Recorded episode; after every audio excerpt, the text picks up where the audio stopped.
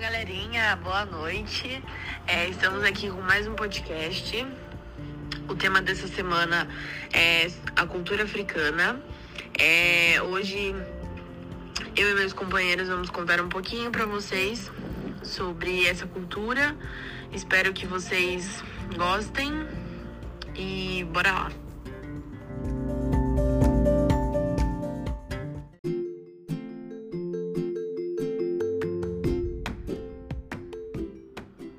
A cultura africana chegou ao Brasil com os povos escravizados trazidos da África durante o longo período em que durou o tráfico negreiro transatlântico. Sua diversidade cultural refletiu muito na diversidade dos escravos, pertencentes a diversas etnias que falavam idiomas diferentes e trouxeram também tradições distintas.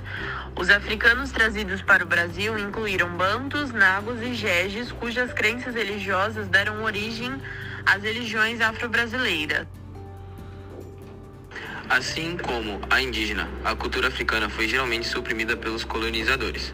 Na colônia, os escravos aprendiam o português, eram batizados com nome portugueses e obrigados a se converter ao catolicismo.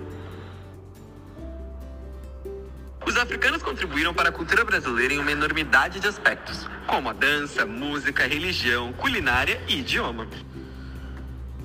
A influência da cultura africana é evidente na culinária regional especialmente na Bahia, que foi onde foi introduzido o dendezeiro, que é uma palmeira africana da qual a gente extrai o azeite de dendê.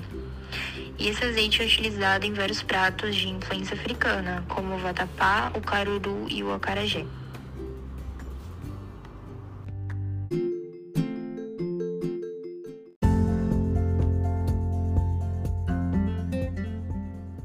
É isso aí, galera. Muito bom. Espero que todos tenham aproveitado bastante nosso podcast de todas as sextas-feiras.